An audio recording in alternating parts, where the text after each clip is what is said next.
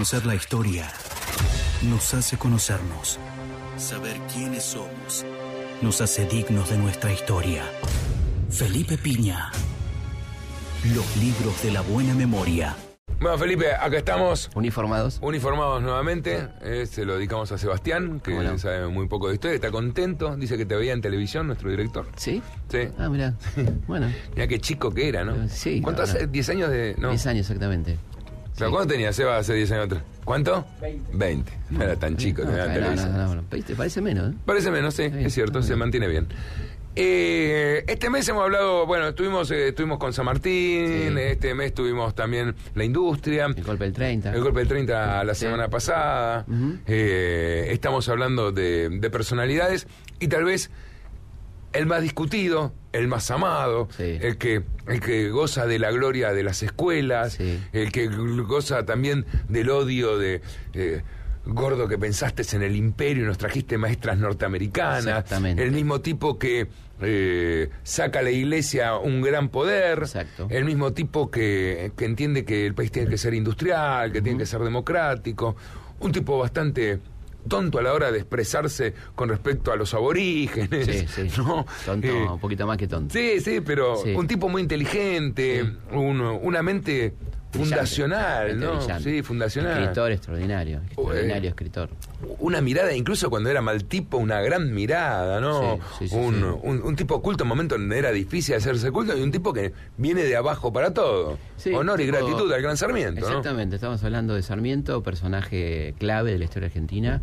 Yo creo que cuando vos hablabas de odio y amor, los que lo aman y los que lo odian no lo han leído en general, no han leído mucho de él, ¿no? O sea, eh, se basan en eslogan, este, de, no ahorre sangre de gaucho, o otra frase padre del aula, este, y es un poco No más ahorremos profundo. sangre de gaucho. Es, un- es brava, Es una es frase una frase brava. que ya... O sea, lo define mucho, Alcanza, ¿no? alcanza, sí. Alcanza. define mucho. Sí, sí, bueno, más todas las cosas que dice de los indios, de los negros. Eh, un racismo muy típico de, de ese- de esa época.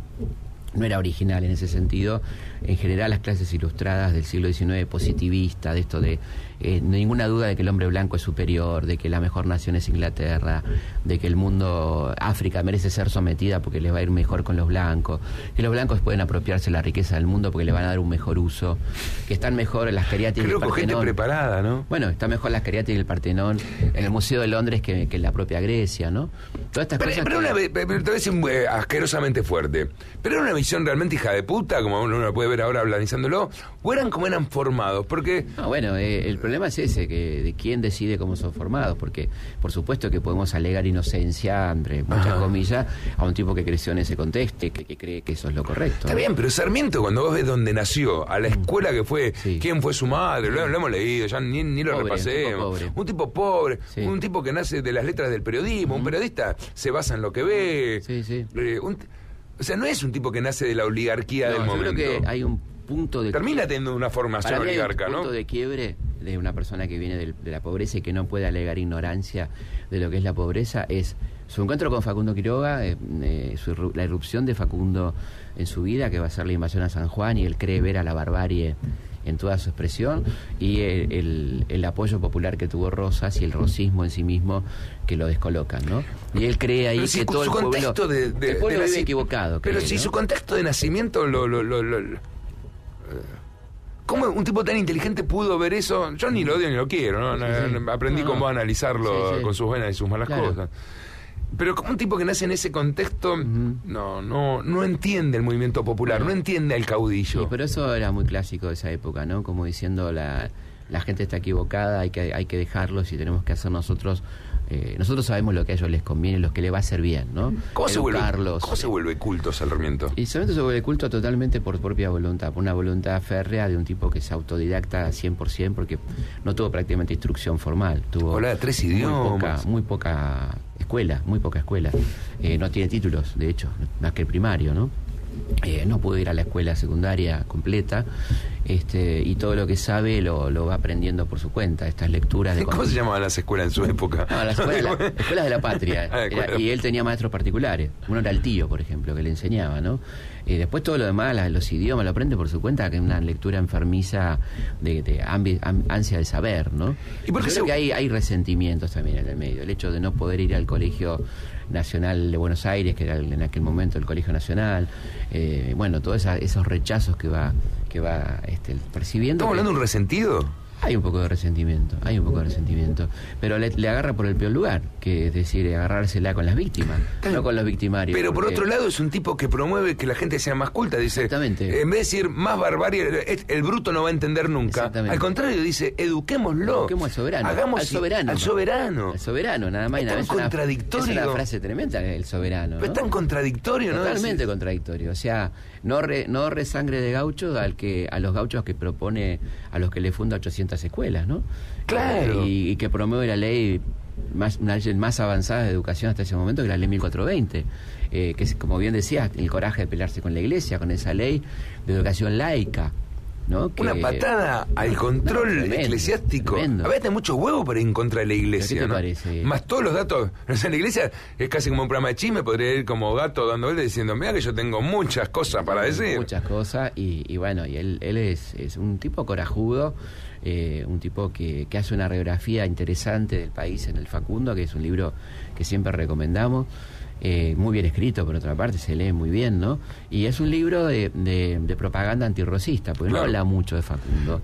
Habla más bien de, esa Argentina que él desprecia, del gaucho, del tipo que nunca se, nunca va a ser como un inglés, de, ese tipo que cambiarlo, no se sabe muy bien por, por qué alquimia, ¿no? Porque parece ser que la idea de que la educación los cambiará, este, es que si los hará como yo.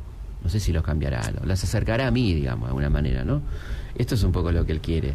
Eh, cosas que me sorprenden de Sarmiento. Cada, cada vez que paso por, eh, por aquellos que no, no, lo saben, cada vez que pasan por el monumento a los españoles ahí en la Avenida Libertador, eh, esa era como el lugar de rosas, ¿no? Y siempre que es la, es la gran batalla que él libre y que el busto de él esté justo donde estaba la cama, la cama. en la casa de un parque de un parque que él bautiza como 3 de febrero. Claro, que es la batalla en donde pierde Rosas. Exactamente. ¿Por qué lo dio? Porque no, no, no es tan contemporáneo a Rosa de alguna forma. Eh, lo manda al exilio. Él se va al exilio expulsado por, por, Rosas. Eh, pero, era mucho más joven que Rosas. Sí, sí, era más joven, pero era contemporáneo. O sea, él tenía su diario, el Sonda, que es clausurado, y debe marchar al exilio en Chile, ¿no? Y de Chile, bueno, es el odio llega tanto que propone la entrega del, de, Tierra del Fuego a, Chile, ¿no? Diciendo... ¿Por qué Rosas entonces? ¿Pero qué Rosas ve en Sarmiento un tipo que no quiere ver? No en particular en Sarmiento, sino a cualquier persona que pensara distinto a él. O sea, no, no, no, no, es con Sarmiento. Después él dedica algunas líneas a Sarmiento no era un tipo que, que personalizara, digamos, ¿no? Eh, él perseguía a todo aquel que lo molestaba. Pero lo odia como periodista, digamos, por lo, que publica. Lo odia como periodista y lo odia fuertemente a partir del Facundo, ¿no? De, esta obra que, que él entiende que sí es un ataque muy personal a su persona. Hasta ahí Sarmiento no trabaja en el Estado, no es un político. No, es un maestro, no, es un tipo que tiene un diario en San Juan, que después en Chile va a ser un funcionario del gobierno chileno que va a recorrer el mundo de sus libros tan interesantes que son los libros de viaje, donde, va, donde va a aprender los sistemas educativos, para eso lo manda Montt, que es el primer ministro de Chile, lo manda a, recorrer el mundo a ver cómo eran los sistemas educativos para aplicarlo a Chile y es ahí donde Sarmiento se vincula con la educación, ¿no? Ah. Ahí viene el vínculo Sarmiento Por el gobierno chileno, ¿no? Sí, por el gobierno chileno. Había sido maestro sin tener cargo de maestro en un, en un lugar de San Luis, pero luego ahí sí empieza su obsesión por la educación, ¿no? Cuando ven en Estados Unidos la importancia que tiene la, escuela normal, cuando trae las maestras, como vos decías, que la trae por dos motivos, dice, que las trae bellas, la verdad que viendo las fotos no eran tan tan bellas algunas, eh, y con buena silueta para que las criollas se cuiden más, tomen el ejemplo, eh, modernas para acercar a la gente a una idea de modernidad. Este, ¿Esto también lo lleva a Chile o no? No, no, eso lo trae acá. Lo trae acá. cuando ya está en la presidencia, ¿no? Pará, pará, pará, pero ¿por qué llega a la presidencia? ¿Por qué se vuelve político Sarmiento? Eh, político se vuelve en, en, su beligerancia antirrocista, ¿no? Cuando él es un tipo que se incorpora al ejército de Urquiza, escribe la campaña del ejército grande, que es un poco el diario de esa expedición, y cuando llega a Buenos Aires es el, que, el gran impulsor del golpe contra Urquiza pues se da cuenta que Urquiza sigue siendo federal, que sigue siendo un hombre del interior, que sigue siendo un bárbaro en algún punto, y entonces se impulsa el golpe contra Urquiza. ¿Que lo hace quién realmente? ¿Quién lo, hace Mitre, Mitre, Valentín Alcina, eh, los unitarios, los, liberales porteños, el 11 de septiembre del 52. Por eso la Plaza 11, ¿no? Eh, ah. claro, en la Plaza 11 de septiembre festejando un golpe de Estado, porque en definitiva es un golpe de Estado, ¿no? Y ahí Sarmiento empieza a crecer. ¿11 se llama 11 por un golpe? es la, la Plaza 11 de septiembre. ¿Eh? Este, bueno, eh, y este, bueno, la, la verdad que Yo creo que es interesante. ¿Y, él, qué pasa a hacer ahí? ¿Un ministro de ese gobierno? Un ministro de ese gobierno, un ministro dedicado a la educación. Este, y, bueno, eh, empieza a crecer su figura política en Buenos Aires. Eh, va a ser ministro de Mitre va a ser embajador de Mitre, va a ser embajador en Estados Unidos. Pero, yo tengo que entender que fue un gran ministro. Fue un gran ministro, un gran ministro. O sea, realmente crece la educación. Él era, en, esa época crece la educación, empieza a ir elaborando la ley que luego ya este, va a poder aprobar Roca la ley de educación común. Mitre también es un presidente talentoso, más allá de, todo, ¿no? De todo lo que sabemos. Claro. Este, pasa que todo lo que sabemos es bastante bravo, pero... todo lo que sabemos es tremendo, sí. Estamos abreviando cosas tremendas. Eh, bueno, y es un presidente...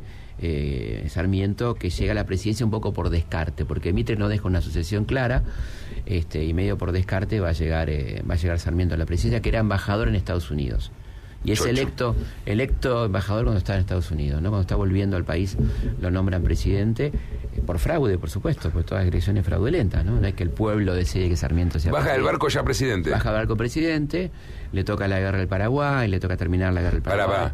le toca la guerra del Paraguay, una guerra injusta, una, guerra, injusta iniciada por este hombre Mitre, eh, presidente Mitre, una guerra tremenda, espantosa, muere su hijo en esa guerra, con lo cual él tiene una gran contradicción con el Paraguay, ¿no? el lugar donde murió su hijo, el lugar donde elige para morir él. Claro, él también elige morir este, Así que hay una gran contradicción con ese país bárbaro de López, el tirano López. Eso, ¿no? Es lo, contradictorio. Permanente, una contradicción permanente, permanente. Parece un, calentón contradictorio. Permanente, un tipo que patea el tablero, un tipo que se llega a pelear en sus últimos años con Roca, un tipo crítico de la campaña del desierto, no por porque maten indios, que le parecía muy bien, sino por el nivel de corrupción de esa campaña que denuncia muy valientemente. Era un tipo decente, pues, o sea, se puede, un, un bárbaro, pero decente. Sí, sí, seguramente. Con convicciones fuertes, pero... Decente desde el punto de vista de no, no hubo enriquecimiento ilícito este, no decente en sus prácticas políticas porque hacía fraude y él confiesa cómo gana las elecciones con un fraude escaudaloso. Incluso dice, inventamos una cooperación de extranjeros con lo cual encerramos a todos los opositores, dice en un texto, ¿no?